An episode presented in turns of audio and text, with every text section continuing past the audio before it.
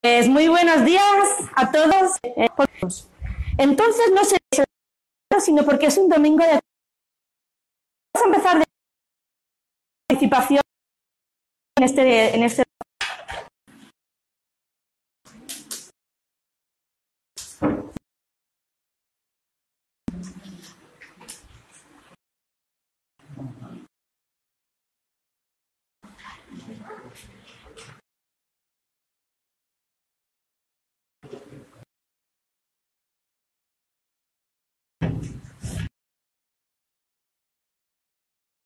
Así nos ponemos más. Una alabanza. Iglesia nos, nos comentó que estaba. Pues venga, pues vamos a cantarla juntos. Eh, dice eh, que Dios es, es lo mejor. Que, que somos libres, que somos libres, libres en su amor. Que para siempre. Pero lo mejor de todo es que vamos a vivir para siempre con, con nuestro Señor. Entonces, bueno, es una alabanza sencilla, es una eh, relativamente moderna y bueno, y también pensando también en, en esta joven que hoy no ha podido estar hacer alabanza. Lo voy a la guitarra.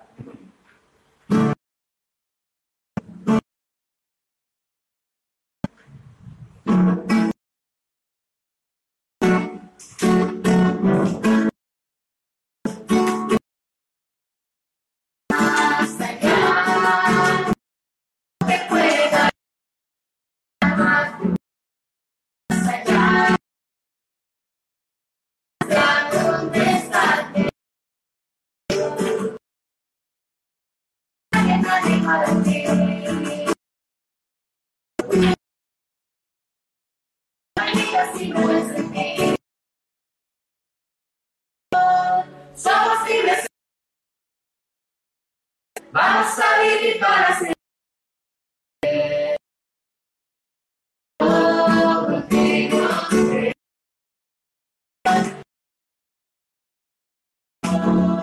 Vamos a vivir.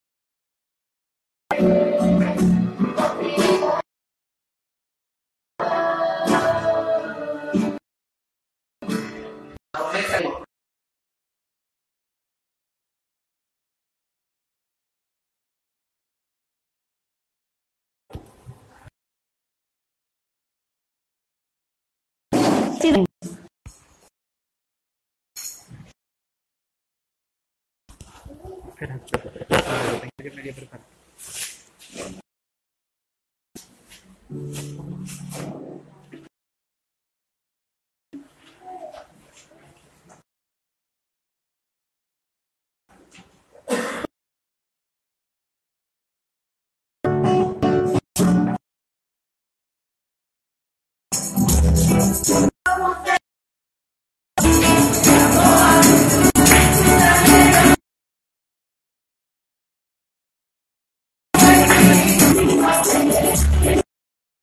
preparar.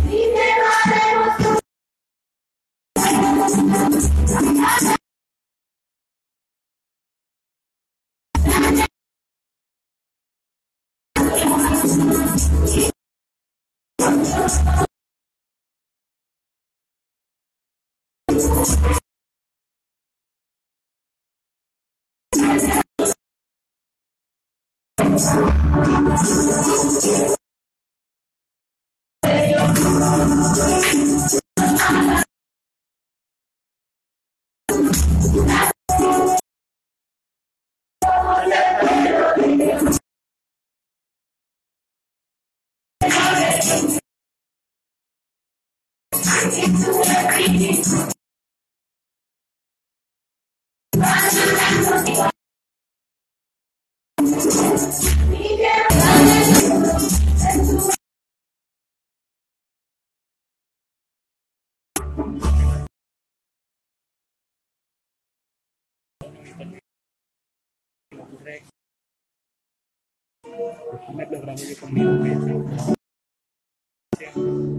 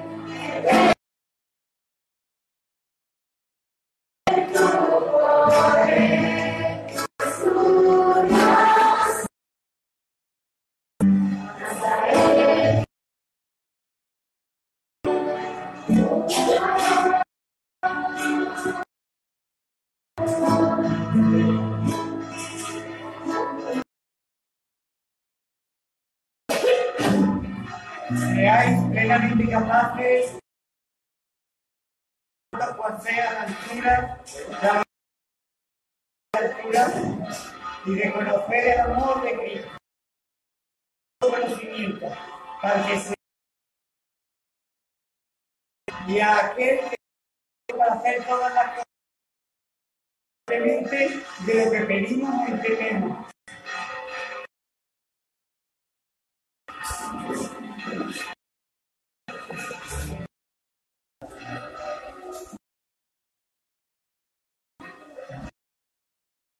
Pues como decíamos al principio, es un domingo especial, es un domingo de porque en- cierto que cuatro personas vienen y dicen, yo es un poco distinto. Una persona que ha decidido compartir algo con la iglesia y es Eli. Entonces, es un compartir, pero estamos deseosos de escucharte, Eli, de verdad. Y te pones.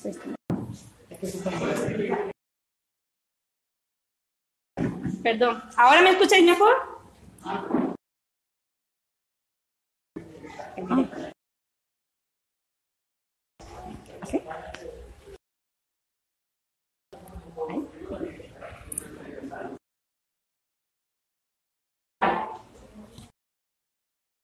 Esta mañana queremos continuar escuchando alabanzas, Señor, de tu iglesia y ahora lo queremos que este compartir que nos trae Eli pues sea de alimento palabras a través de ella. En el nombre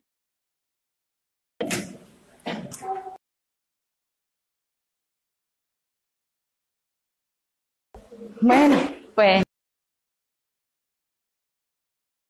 parte del Señor para la iglesia desde hace algún tiempo y era un pequeño, una pequeña muy cortito en mi corazón para el retiro de semana. He seguido trabajando la idea y la ha ido madurando y un poquito más extenso, pero voy a tener que aguantar un poquito más. Eh, y yo no sé, todo va con Filipenses. Eh, estoy menos esta meditación. Y Rubén más tarde decidió, y yo no sé si es El caso es que yo estoy segura a través del libro de esto, que el que comenzó de Jesucristo. Hoy os habéis algo hecho en mi corazón, son cosas que, que de alguna forma han seguido que muchas veces creemos que sabemos, pero que el Señor luego seguro que todos lo sabemos de memoria. De, mi vida a mí me ha acompañado durante los años que llevo de creyente prácticamente. Las recuerdo de... Pero es curioso como siendo un conmigo y este versículo ha ido creciendo conmigo. Cuando pensaba y cuando en esa edad en la que tienes 16 años y, y ves un futuro y cierto, no sabes, sabes si vas a vivir aquí o en el extranjero, si vas a tener hijos y qué sé yo, no sabes nada de tu vida. Seguridad. Y es una época que es verdad que es difícil.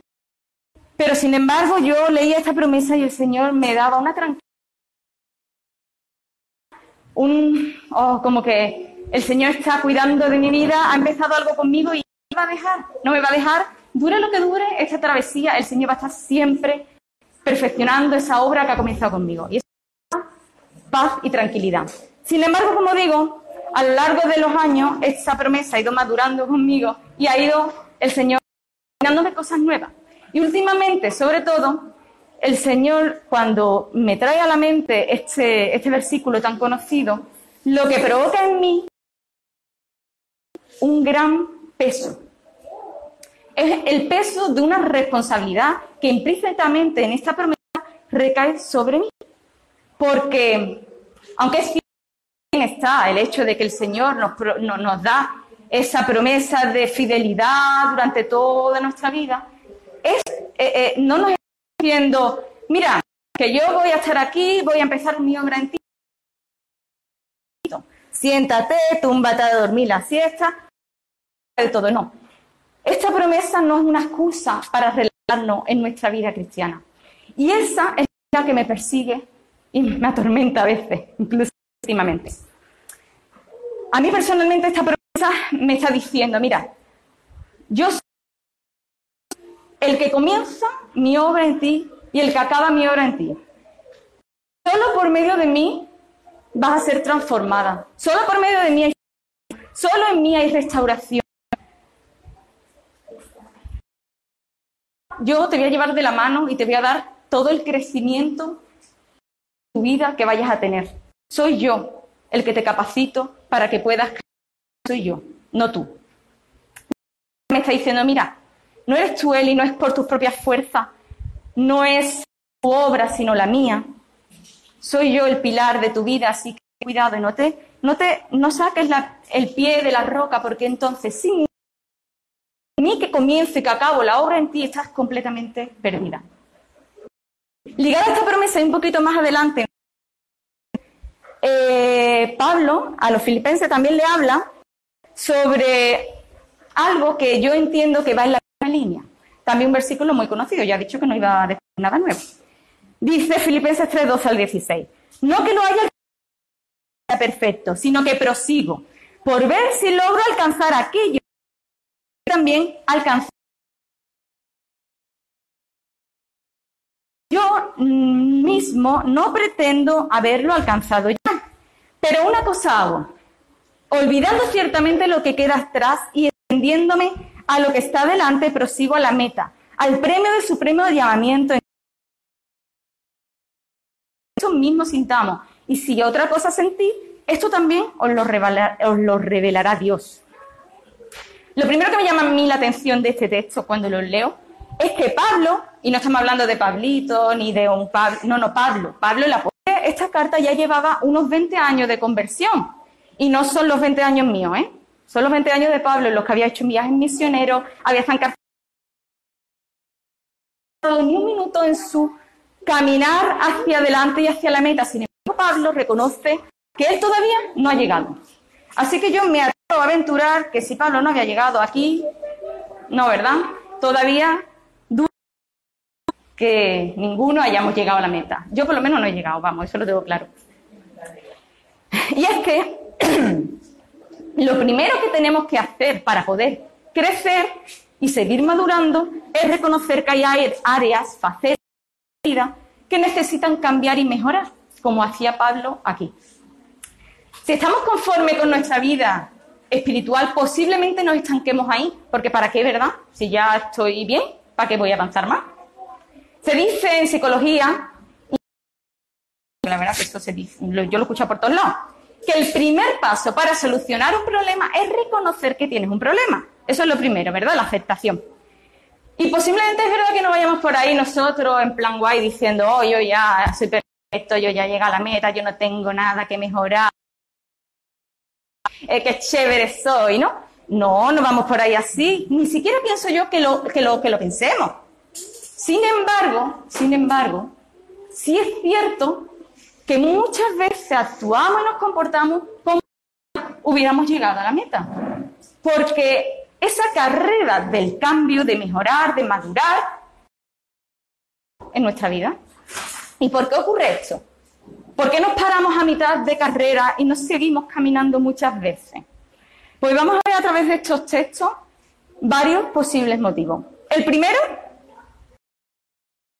desenfocamos de la meta. Dice el versículo que hemos leído, olvidando ciertamente lo que queda atrás, entendiendo lo que está delante, prosigo a la meta. La meta no está detrás, ¿verdad? La meta ¿dónde está? Delante. Imaginar un corredor, porque está hablando de una carrera, un corredor ahí dándolo todo, corriendo para adelante y que de repente pum, se... Y diga, espérate, eh, voy, voy a mirar a mis compañeras, a ver cómo van por aquí. Uy, mira que, uy, uy, uy, uy, uy, qué mal va, ese no llega ni luego a veces no llega a la meta. Y lo otro, mira, mira, que se la, uh, los cordones que se te han escapado, así te va a caer. Oh, espérate, que voy un momentito atrás, que se me ha olvidado, creo que se me ha caído algo, la, la sudadera que tenía aquí atrás. No, ¿verdad? El corredor tiene clara la meta y no deja de mirar hacia donde tiene que mirar, que es hacia adelante.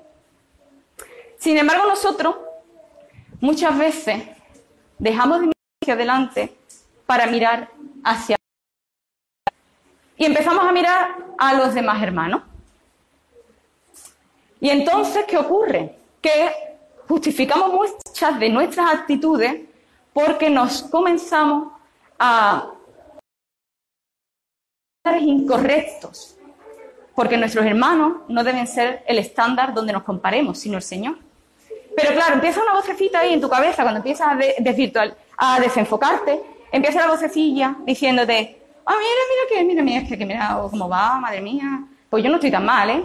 Dentro de lo que cabe, pues no ando yo tan mal. O es que mira lo que me ha dicho el otro. Que yo mm, le conteste, es que yo estoy ya hasta el moño, es que una y otra y otra, es que estoy harta.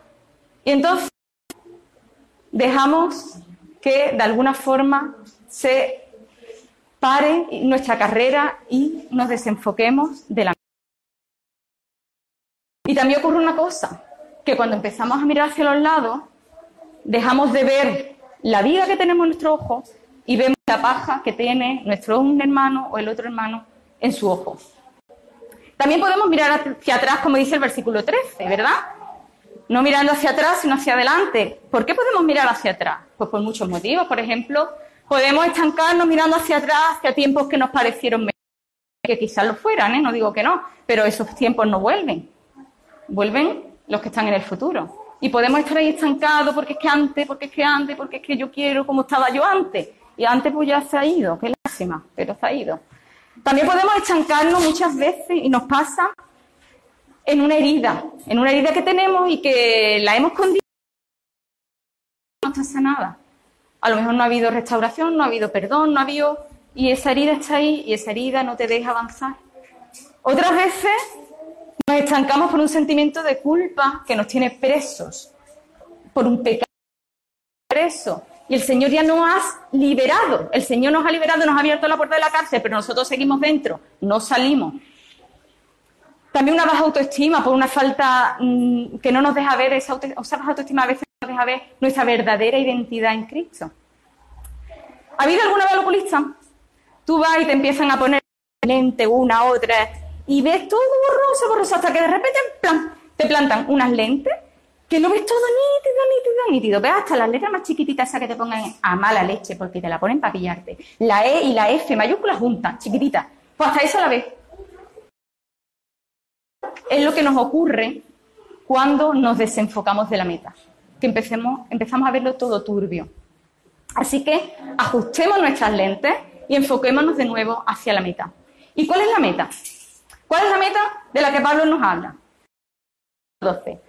Prosigo por ver si logro alcanzar aquello para lo que fui también alcanzado por Cristo. La meta es vital en nuestra vida, está claro, ¿no? Es para lo que el Señor nos creó, es para lo que el Señor nos salvó, es para lo que, para lo que el Señor, es para lo que estamos aquí. O sea, logro alcanzar para lo que fui alcanzado por Cristo. Está claro que la meta es importante y es lo que tengo que alcanzar en mi vida. En Galatas 4:19 dice, hijitos míos, por quienes vuelvo reparto hasta que Cristo sea formado en vosotros. Yo creo que si el cristiano tiene como su nombre indica, cristiano, él, el de ser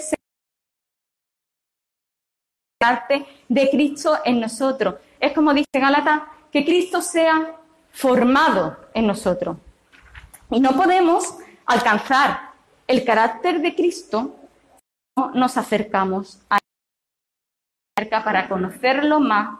Cristo debe ser el espejo donde nos miremos. Y cuanto más nos acerquemos a Dios, más vamos a apreciar también nuestras faltas, nuestras carencias y todo lo que el Señor quiere restaurar en nuestra vida. Ocurre algo maravilloso. Y es que cuando nos acercamos al Señor, a la vez nuestras faltas, también lo que vemos es un amor tan inmenso que cubre todas esas faltas. Porque si solo vemos nuestras faltas, nos hundimos. Nos hundimos. No somos capaces de seguir para adelante. Pero cuando nos acercamos al Señor vemos las dos cosas. Vemos su misericordia, su amor y nuestras faltas. Y entonces eso hace que podamos avanzar. Y ahora, sin perder el enfoque de Filipenses, vamos a otro texto, un texto de Miqueas, el pasaje de Miqueas 6, y concretamente 6.8, que lo hemos cantado, dice, hombre, Él te ha declarado lo que es bueno y lo que pide Dios de ti, solamente practicar o hacer justicia, amar misericordia y humillarte ante tu Dios. Este es otro contexto diferente, ¿verdad? Es el Antiguo Testamento, no tiene nada que ver con nosotros está lejos. Sin embargo, si vemos un poquito más a fondo, en la profundidad del corazón humano no somos tan distintos, ¿verdad? Aquel pueblo vive en desobediencia a Dios. A como vivimos ahora, ¿no? Y quiere justificar su forma de vivir, su pecado, su... De alguna manera. Pues tampoco muy diferente ahora, ¿no? Entonces le pregunta al Señor, ¿qué te puedo dar? Pensando en holocausto y en ciertas cosas que, bueno, en esa época se hacían. Ahora se hacen otras, pero no muy diferentes ¿eh? tampoco. Sin embargo, es exactamente lo que quiere. Mira, ¿os ha pasado alguna vez? ¿Os ha pasado alguna vez que había hecho un regalo a alguien y no había acertado? O al revés, quizá eso sí los tenéis más claro, que os han hecho un regalo y no han acertado para nada. Ahora hay el mejor invento del siglo XXI, el ticket regalo, señores. Esto es lo mejor que han hecho. Porque tú ya no importa que quieran que tú coges el ticket y vas, si tienes tres camisetas iguales, pues te la cambia. Que tiene el mismo color, te la cambia. Que no te queda bien, te la cambia. Pero ocurre una cosa. Cuando tú tienes puede ocurrir, puede ocurrir dos cosas. Una, que sepas muy bien lo que esa persona quiere, necesita y le gusta. Y entonces, no regalo porque es que aciertas seguro. O una segunda opción, que tenga suficiente confianza como para preguntarle directamente qué es lo que necesita la persona. ¿eh? Hay gente que le gusta los regalos sorpresa y gente que no, que prefiere que tú le preguntes. Aquí él pregunta y Dios exactamente lo que quiere de nosotros. Así que aquí no tenemos excusa para darle al Señor el regalo equivocado. Y además siento deciros que con Dios no valen los tickets regalos, así que hay que aceptar. Este también ocurre una cosa y es que regalamos lo que nos gusta a nosotros. Lo reconozco. Yo, esa persona tiene unos gustos muy diferentes a los míos. Yo digo, ¿cómo le voy a comprar? Esto es horrible. Y comprando una cosa que me gusta a mí. A la persona no le gusta. Con el Señor hacemos eso. Con el Señor muchas veces hacemos, ¿verdad? Trabajamos en esto, hacemos esto para Dios. Voy a hacer esto para ti. No, mentira. Para ti. el Señor ya te ha dicho lo que quiere humildad. Y a lo mejor hacer cosas para Dios,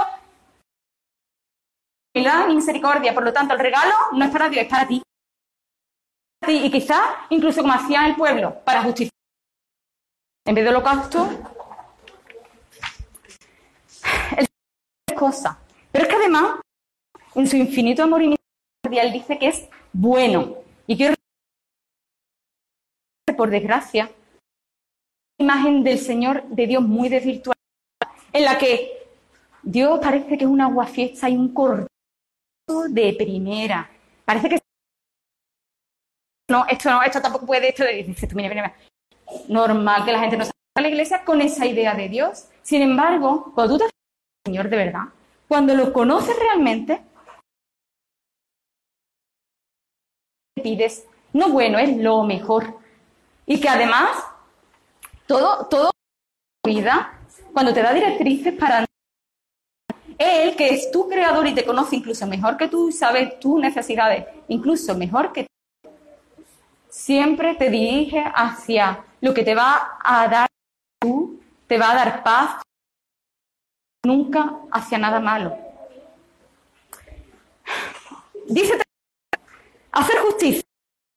Dice practicar la justicia. A mí personalmente me gusta más porque lo de hacer justicia justicia. Y no, no, no, no. Aquí te habla de a ti personalmente. ¿Vale? Te habla de practicar la justicia, caminar en base a la palabra de Dios, a sus mandamientos y su justicia. A veces los creyentes tenemos, y nos pasa, y a mí, un sentido tan amplio, tan amplio, tan amplio, tan amplio de la justicia, que abarcamos nuestra la de todos los que tenemos alrededor nuestro, ¿verdad? Pero el Señor nos está pidiendo justicia. Misericordia, la misericordia es un amor que va directamente horizontal hacia los hermanos. De las dos primeras peticiones. Porque sin humildad no podemos tener verdadera misericordia ni podemos hacer.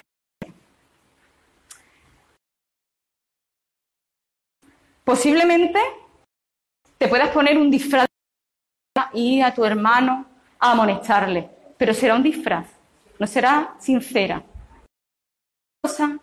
Con el orgullo, que es lo contrario orgullo por lo que tú eres, por lo que tú has conseguido en la vida, por incluso las cosas que puedas hacer hasta el... Qué maravilloso eres, ¿verdad? Y empiezas a elevarte, a elevarte, a elevarte y, empiezas a olvidar que todo es por la gracia de Dios. Y en ese eleve, eleve, eleve, tan alto, porque claro, ya se han quedado ahí abajo. Y desde arriba no puedes tener misericordia porque la misericordia es amor y el amor tiene que ir en, igual, ¿verdad? El, amor es humilde, orgulloso. El orgullo se cuela, se cuela sin darte cuenta cuando te das cuenta y en aquellas facetas además en las que tienes fuerte, ahí es donde se cuela. En aquellos dones que el Señor te ha dado, ahí es donde se te cuela el orgullo. Y contamina, te contamina, contamina los dones que el Señor te da porque entonces ya no es con humildad. Y entonces ya el Señor, hemos dicho que era el regalo, no, ya, ya no vale el regalo. Y es una pena, ¿eh? Es una por otro lado, también hace falta humildad para practicar la justicia, porque para obedecer a Dios, primero tienes que conocer la palabra, eso está claro. Pero es que además tienes que examinar a ti mismo y ver qué partes de tu vida tienes que, no están cuando no somos honestos, hace falta mucha humildad. Si nos fijamos en otros textos bíblicos en los que se habla de vida nueva en Cristo, de cómo debemos caminar los creyentes y la iglesia, en Colosenses 3, en el 4, por ejemplo, vemos cómo estas tres del Antiguo Testamento, ¿verdad? Esa época tan antigua, siguen presentes. Son básicas y bases de la vida de la iglesia y del creyente.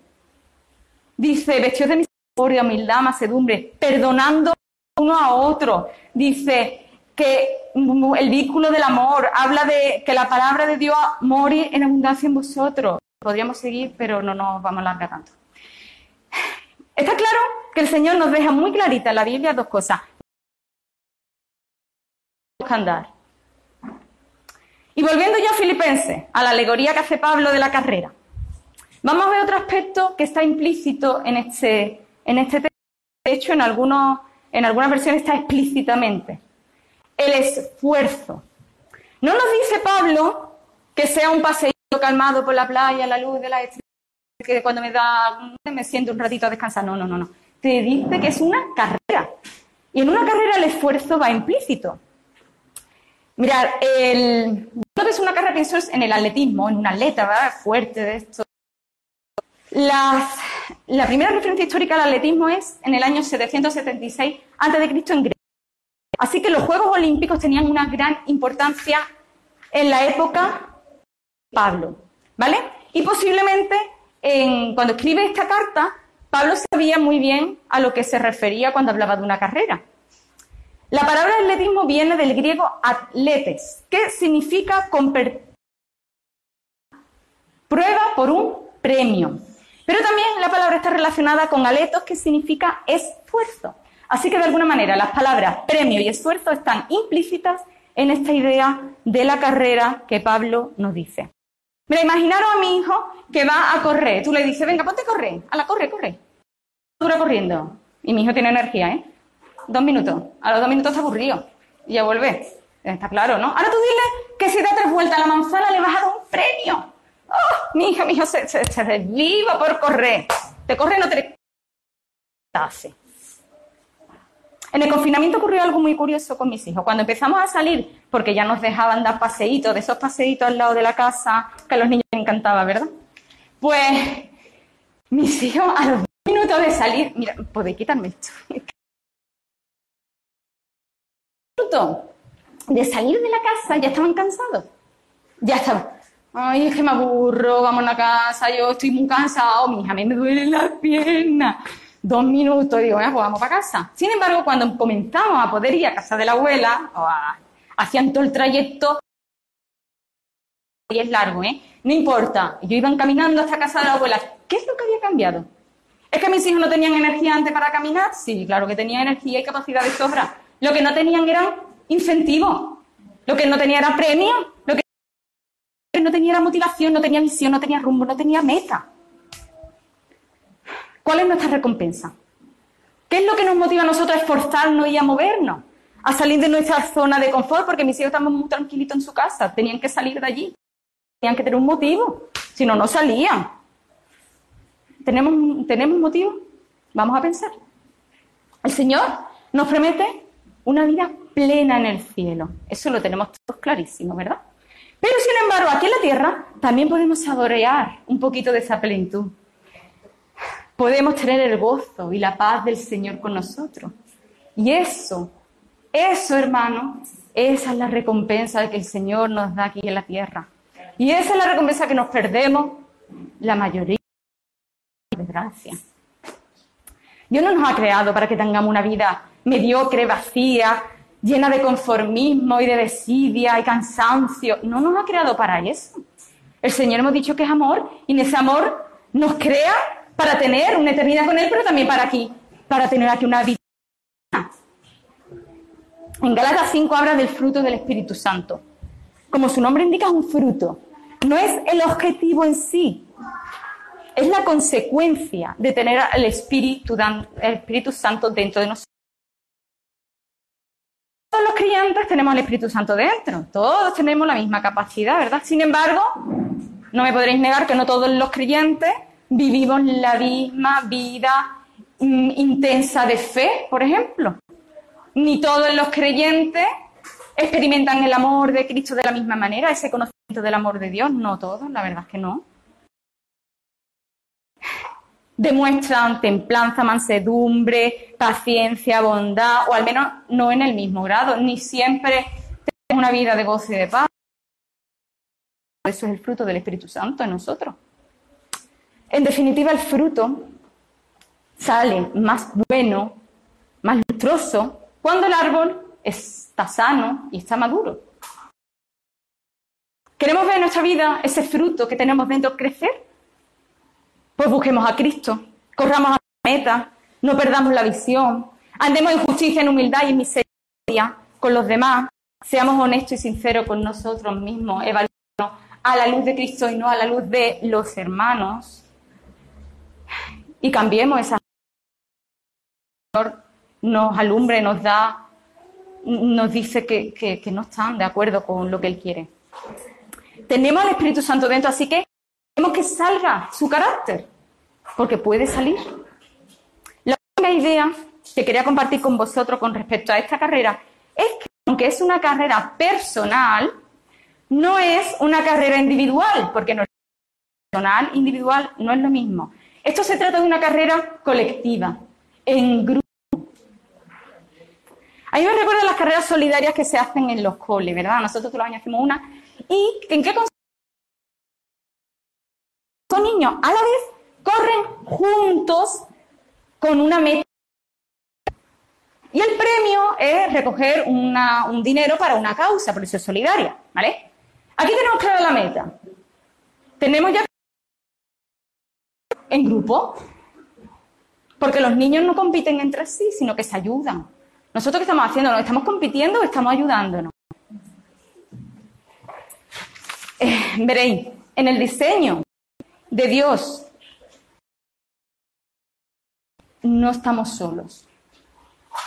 Dios creó a una iglesia, a un cuerpo, para alentarnos, para animarnos, para consolarnos. Debemos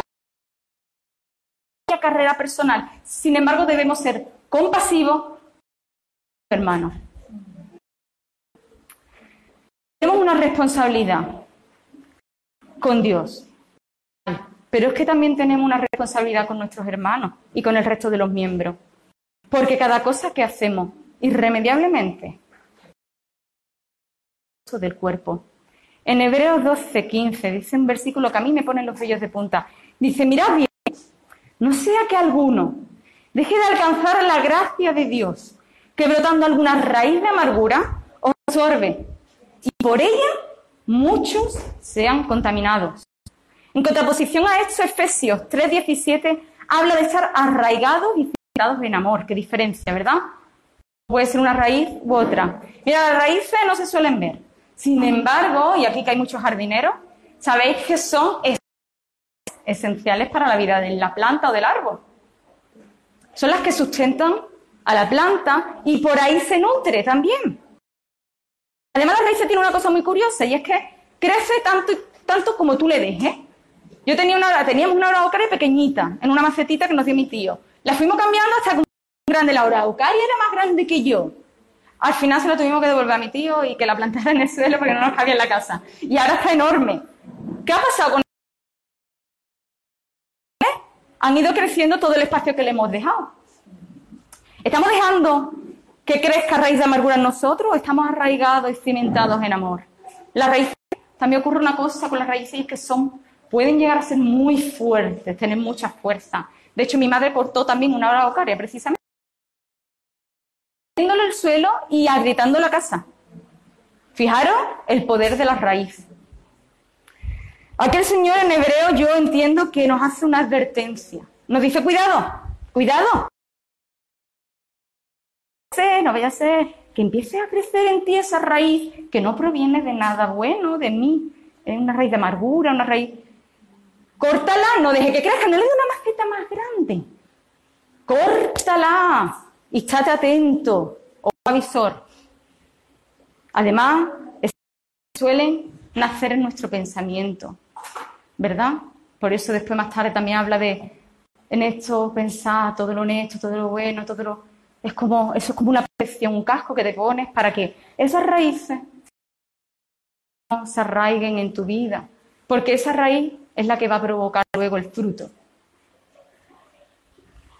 Lo que hay en el corazón habla la boca, ¿verdad?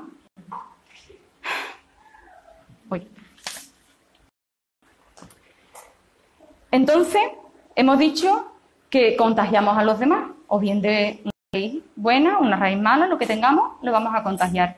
La iglesia es un cuerpo y para bien o para mal, nuestra vida influye en los demás miembros. A veces también nos puede ocurrir Y que ya la raíz de amargura eh, tú la has dejado un poquito más espacio de la cuenta y está ahí a sus anchas. Lo ves todo un poquito negro o gris oscuro por lo menos. Entonces, tú mismo te sientes que no puedes aportar nada bueno a los demás. Tú mismo sientes que, oye, que, ¿qué hago yo aquí? Que, voy a, más bien lo que porque yo lo veo todo mal, porque estoy mal. ¿Y entonces qué hacemos? Pues nos vamos alejando, alejando, alejando. Y cuando nos damos cuenta, y cuando nos damos cuenta estamos lejos, solos, y no estamos haciendo vida de iglesia. Y incluso casi no vamos a, a salpicar a los demás, pues no. La Biblia dice que si un miembro se duele el resto, se duele con él. ¿Esté más presente o esté menos presente? Así que pide ayuda al Señor y pide ayuda a tus hermanos porque para eso está la iglesia. Porque solo y alejado y alejándote y alejándote no vas a solucionar el problema. Primero, preséntate delante del Señor. Pero luego, únete a tus hermanos porque la carrera no es tuya sola, no es individual, no, es colectiva. Y no importa desde el punto de tu vida que te encuentres, el Señor está esperando que retome era personal con Él. Está esperando que te armes de armadura y que sigas luchando junto a tus hermanos. La unidad de la iglesia es nuestra mayor defensa y nuestra mayor fortaleza.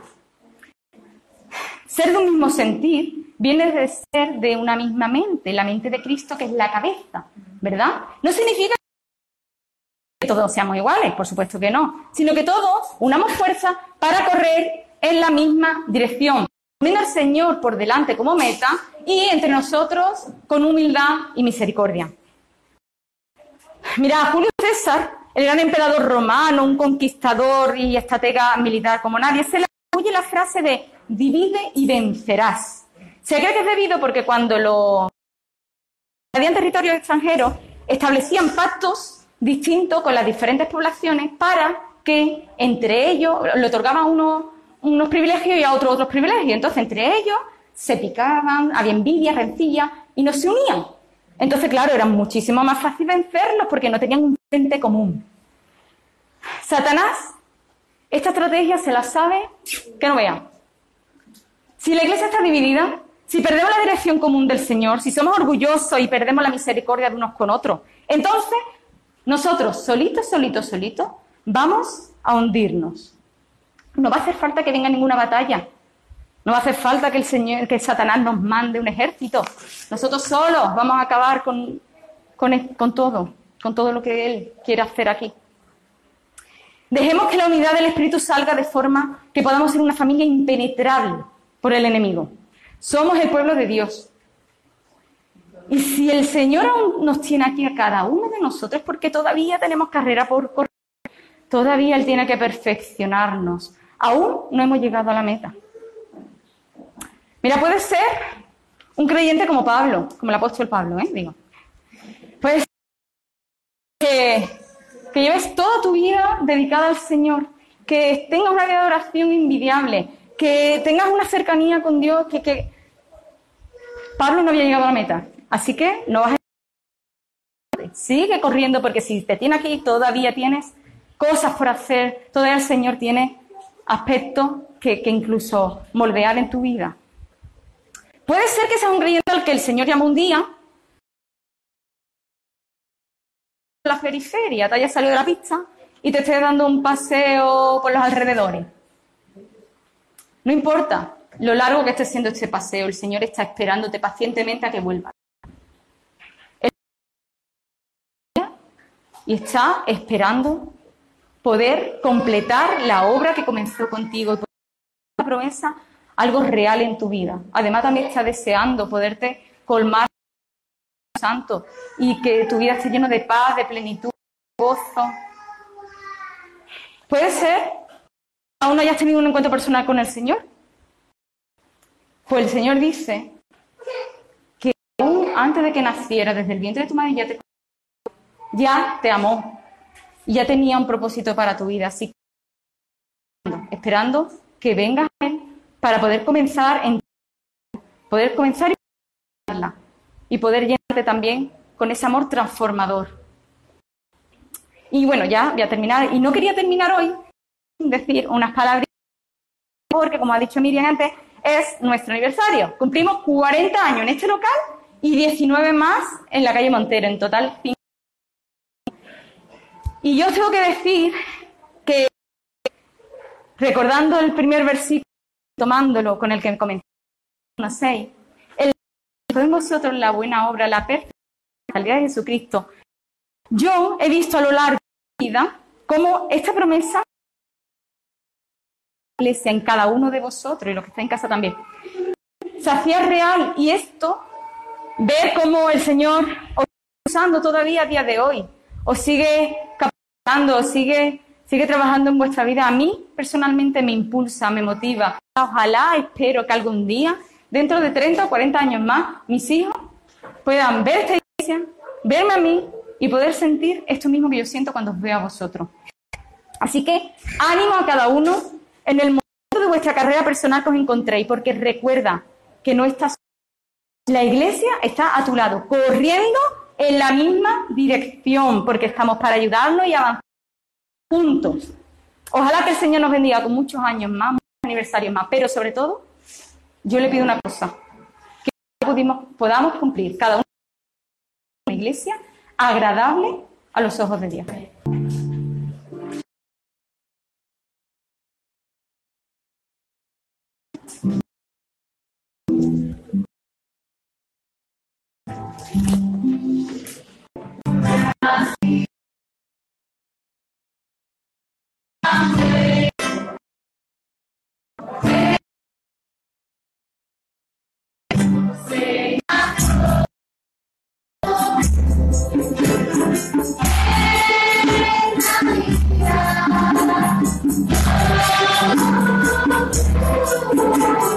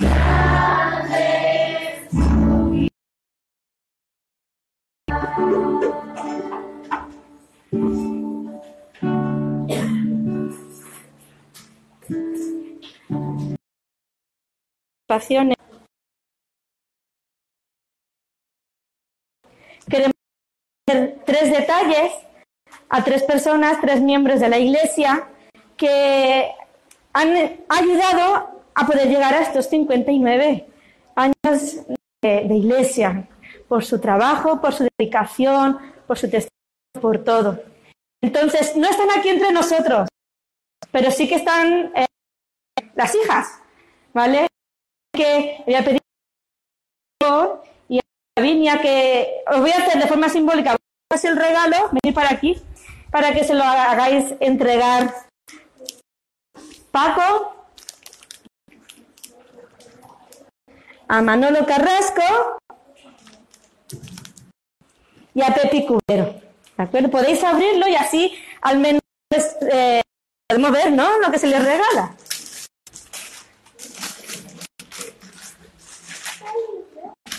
Podéis decir el título porque desde allá lejos seguro que nos lo pueden ver. Cristiano contemporáneo. Gotas de consuelo para el alma. Creo que hay una dedicación. Ah, vale. ¿Quieres leer? Cada una, no sé. Bueno, ya esto es simplemente pues un detalle eh, recordando simplemente su forma simbólica. Manual del consejero cristiano. Léelo, sí, si quieres. Para Pepe Cubero, de parte de la Iglesia en el Día del Templo del año 2020. Con gratitud por el servicio prestado a la Iglesia y con el deseo de que esta lectura te ayude a conocer mejor al Señor, a pasar más tiempo con Él y a conocer mejor tus dones para su servicio. Léelo tú. Para Paco Escobar, de parte de la Iglesia, el Día del Templo del año 2020, con gratitud por tu servicio a la Iglesia, con el deseo de que esta lectura te ayude a conocer mejor al Señor y a pasar más tiempo con Él y a conocer mejor sus dones. Igualmente será para Pepe. ¿no? Ya está. Muchas gracias. de parte de. David, ¿tenéis una canción más o ya está? Vale. Pues ya vamos a, a concluir el, el culto de hoy. La parte visible, la parte visible, eh, estamos agradecidos de, de poder haber celebrado este culto con todos vosotros y los de casa también. Muchos besitos, muchos abrazos de todos los que estamos aquí a vosotros, ¿de acuerdo? Que os queremos y entendemos que las, las situaciones no siempre son fáciles para poder estar aquí con nosotros, pero que os echamos de menos y os mandamos millones de besos y abrazos. Eh, vamos a terminar con una oración y le voy a pedir al pastor por favor, que venga aquí delante porque así se escuchará la oración o un poquito cerquita, menos, para, para, para concluir el. Es que si no, no se escucha la oración.